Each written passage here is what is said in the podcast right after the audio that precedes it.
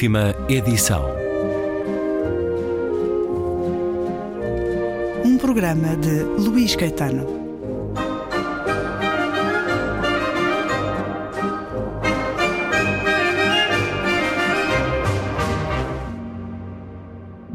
Já tudo tinha ocorrido. Muitos dos homens que se encontravam de pé, encostados ou sentados no alpendre da Thomas Grocery Company, tinham estado quinta-feira quando aquilo começou na quinta de Tucker Caliban. Embora nenhum, com a possível exceção do Sr. Harper, tivesse percebido que se tratava do início de qualquer coisa. Durante toda a sexta-feira e na maior parte do sábado, observaram os negros de Sutton com malas ou de mãos vazias que esperavam na extremidade do alpendre pelo autocarro que passava de hora em hora e os levaria estrada acima. Primeiro até Easton Ridge e, por fim, atravessando Harmon's Draw até New Marseilles e a estação de caminho de ferro municipal. Graças à rádio e aos jornais, sabiam que Sutton não era a única povoação. Sabiam que todos os negros de todas as cidades, vilas e encruzilhadas do Estado utilizavam qualquer meio de transporte disponível, inclusive as próprias pernas, para chegar às fronteiras do Estado e transpô-las até ao Mississippi, Alabama ou Tennessee, mesmo que alguns, a maioria não, se detivessem ali mesmo e se pusessem a procurar abrigo e trabalho. Sabiam que a maioria não se deteria logo do outro lado das fronteiras, mas que continuaria a avançar até chegar a um lugar onde pelo menos tivessem a mais ínfima possibilidade de viver ou morrer decentemente, porque tinham visto fotografias da estação apinhada de negros, estando a povoação situada na estrada entre New Marseilles e Wilson City, tinham observado a fila de carros repletos de negros e pertences suficientes para se convencerem de que os negros não se tinham dado a tanto trabalho, apenas para percorrer cerca de 100 milhas ou coisa que o valha. E todos leram a declaração do governador. Não há qualquer motivo para estarmos preocupados. Nunca precisamos deles. Nunca os quisemos. E cá nos arranjaremos muito bem sem eles. O Sul arranjar-se-á muito bem sem eles. Embora a nossa população tenha ficado reduzida a dois terços, não deixaremos de seguir em frente. Ainda restam muitos homens de bem. Todos queriam acreditar nisto. Não tinham vivido assim tanto tempo num mundo sem caras negras para poderem estar certos do que quer que fosse.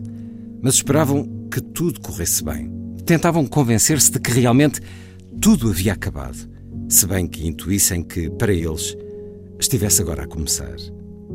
Apesar de terem presenciado o verdadeiro início, haviam-se atrasado em relação ao resto do Estado, já que ainda não tinham experimentado a ira e o amargo ressentimento de que falavam os jornais.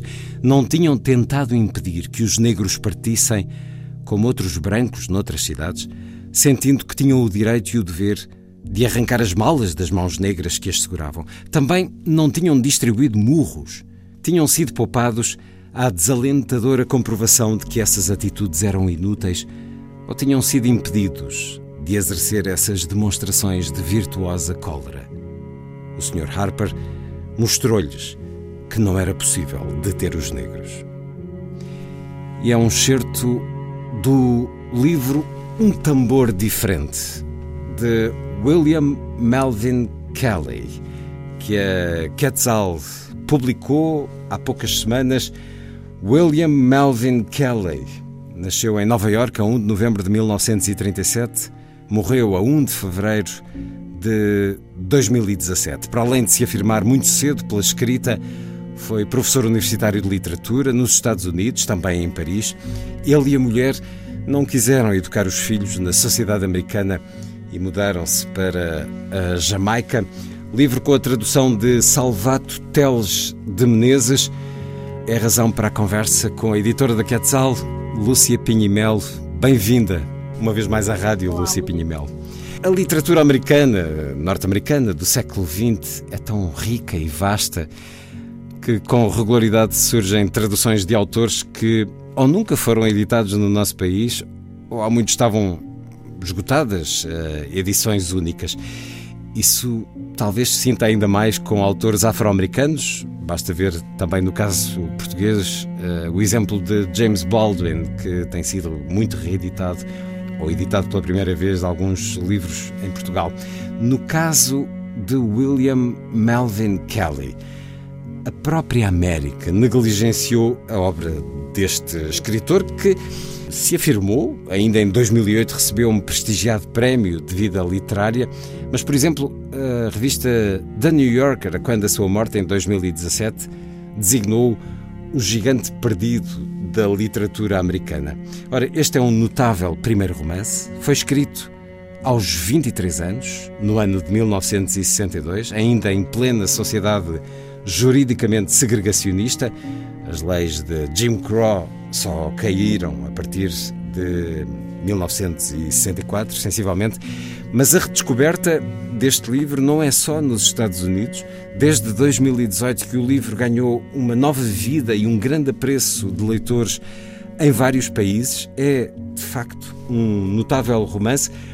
Este Um Tambor Diferente, título retirado a Harry David Thoreau, do livro Walden, ou A Vida nos Bosques, leio a epígrafe que vem no próprio livro. Se um homem não acerta ao passo com os companheiros, talvez seja porque houve um tambor diferente, que caminha ao som da música que ouve, seja qual for o ritmo ou a distância. Este romance dá-nos um estado fictício, o 51 Estado norte-americano, o autor situa muito bem este estado imaginário, redefinindo o mapa norte-americano. Aqui, num certo, dá todas as coordenadas para o imaginarmos. Estado do Sudoeste Central, situado no Sul Profundo, confina a norte com o Tennessee, a leste com o Alabama, a sul com o Golfo do México e a oeste com o Mississippi. Lema do Estado: com honra e armas, ousamos defender os nossos direitos.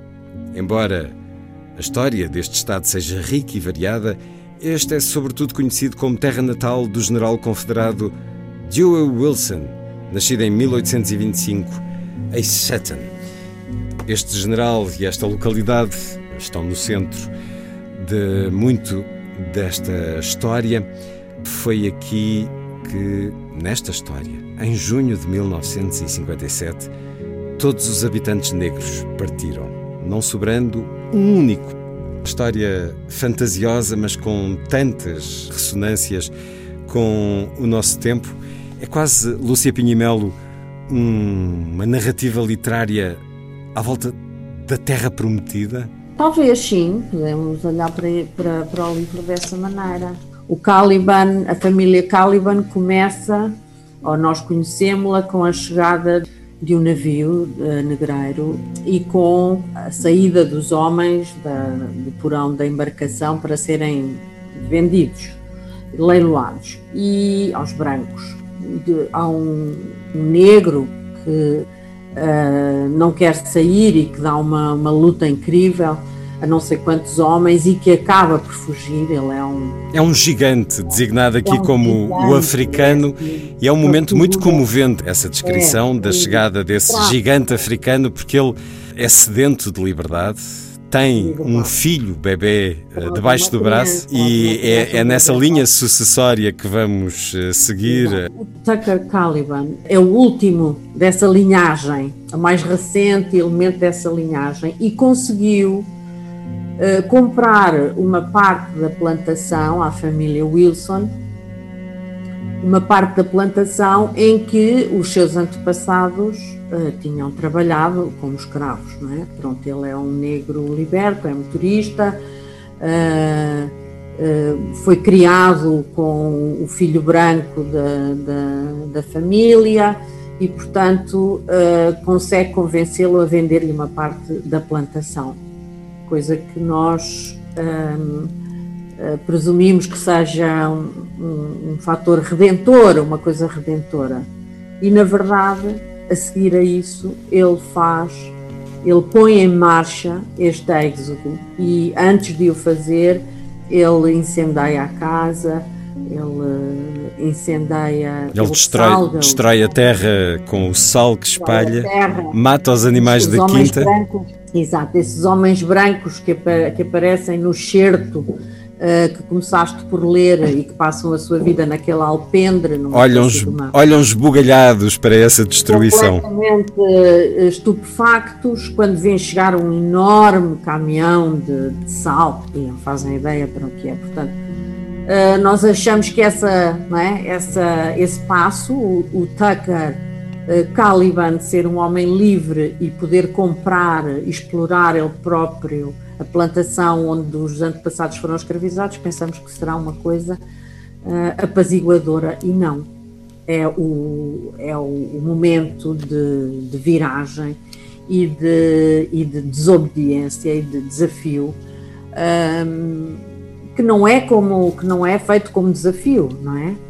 É não, é um, não é uma coisa violenta, é uma decisão uh, uh, incompreensível e absolutamente uh, contagiosa e todos saem das suas casas e como tu bem leste e, e todos se dirigem de carro, de autocarro, rumo ao norte. Ora bem, é essa terra prometida, não é? Onde eles poderão eventualmente viver com, com, com dignidade. A história, esta história é uma história contada uh, por uh, pela família Wilson, por vários membros dessa família Wilson, dessa família proprietária da, de, dessa, dessa plantação e de, e de escravos, etc. É essa família que conta a história mais da, da família Caliban. E só para voltar um bocadinho ao princípio, portanto, esse negro fabuloso, gigante, que rebenta as, as, as, as, as correntes que o prendem e que, e que foge com, uma, com esse bebê debaixo do braço e que anda fugido não sei quantos dias, porque eles dão-lhe caça durante dias e dias e ele durante muito tempo consegue uh, não ser capturado. E acaba por ser capturado, mas digamos que, que se estabelece uma espécie de acordo tácito, apesar dele ser uh, extremamente bem constituído e possante, etc., ele não vai ser tratado como um escravo enfim, normal. Ele vai ser vai ter um estatuto um bocadinho diferente, vai ser o primeiro dessa linhagem. Tucker Caliban, que descende desse gigante africano, que sozinho quase iniciou uma rebelião de escravos, batizado assim depois do seu proprietário, o general, ter lido A Tempestade de Shakespeare. É o sangue desse africano que vai correr pelas gerações e que vai chegar a Tucker Caliban, fazendo liderar o êxodo dos negros deste Estado fictício. É um romance, creio eu, em que podemos encontrar muitas ressonâncias contemporâneas. Bom, para já, na altura, todas as ressonâncias e mais algumas, porque estávamos, eh, como já disse, em pleno tempo ainda da segregação, dessa vergonhosa segregação racial nos Estados Unidos, eh, publicada em 1962. Este livro parece-me ter sido um impetuoso apelo aos movimentos civis pela igualdade racial, mas ainda hoje. É um livro também que tem, continua a ter muita atualidade com estes movimentos do Black Lives Matter e tudo claro. isso, portanto, com a redescoberta dele e com a publicação, eu acho que é um livro muito, continua a ser muito oportuno e é, um, é uma metáfora que funciona perfeitamente e poderá ser eh, bem entendida e bem uh, enquadrada nos, nos, nos, tempos que correm, não é? Presumo que isso tenha contribuído para a redescoberta que está a acontecer nos Estados Unidos, mas também em vários lugares do mundo. Quando pensamos na tensão racial que assistimos nos últimos anos nos Estados Unidos, mas não só, é muito fácil ouvir os ecos de 1962 nestes anos 2020 como disse Lúcia Pinhamel, do Black Lives Matter, nomeadamente, mas também, claro que isto, a literatura é o que nós quisermos fazer dela. Há aqui muito, muitos ecos da questão dos refugiados e dos imigrantes económicos na Europa, desigualdade social também, o aumentar do fosso entre os mais ricos e os que são explorados por esses. É um livro eh, que tem essa força da dignidade, de, da luta pacífica pela independência, pela igualdade, pela liberdade, pela dignidade, dignidade humana. é mais isso, não é? O facto do livro ter caído em algum esquecimento, Lúcia Pinhimelo, terá a ver com esta forma singular, esta forma criativa que o envolve? É uma história de negros, escrita por um não, negro, não. mas narrada pelo olhar dos brancos. Tudo isto tem muita ironia, mas forma superficial, no olhar de muitos leitores, isto terá desagradado a leitores de ambas as raças?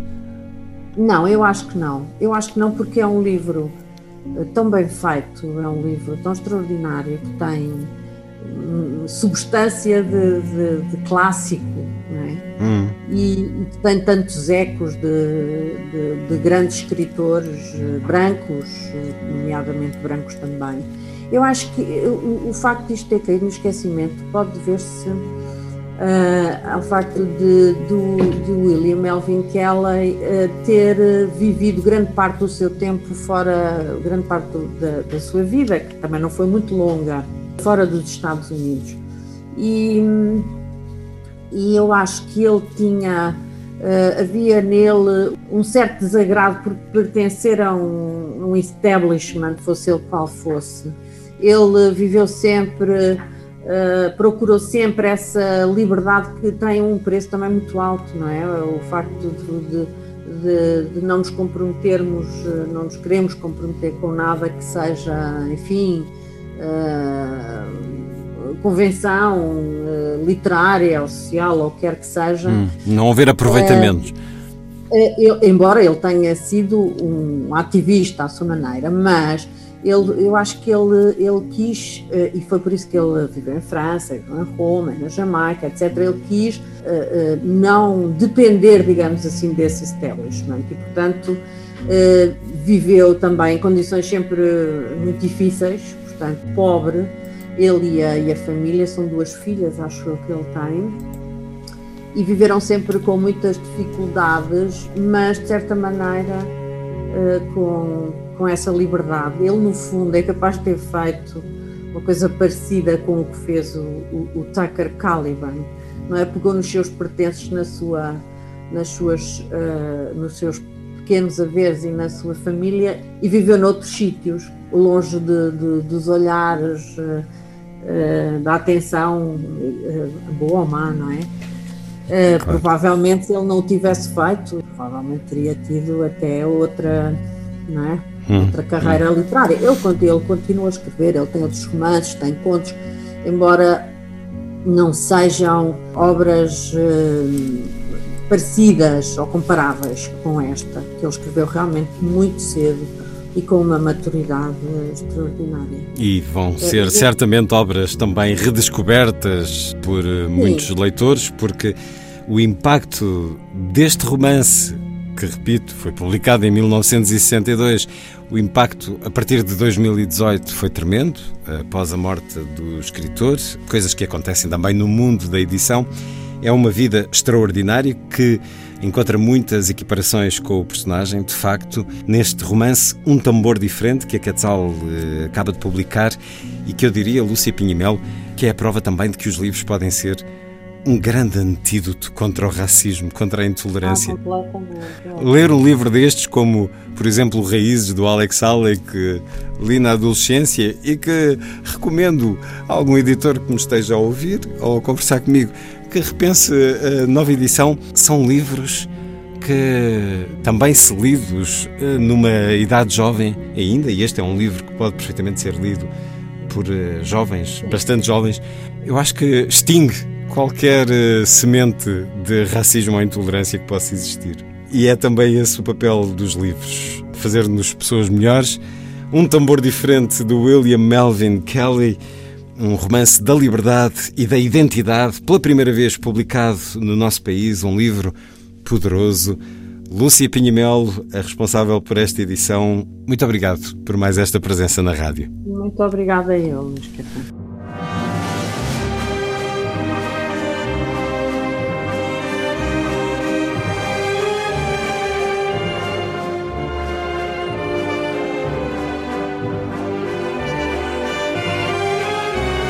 Última edição.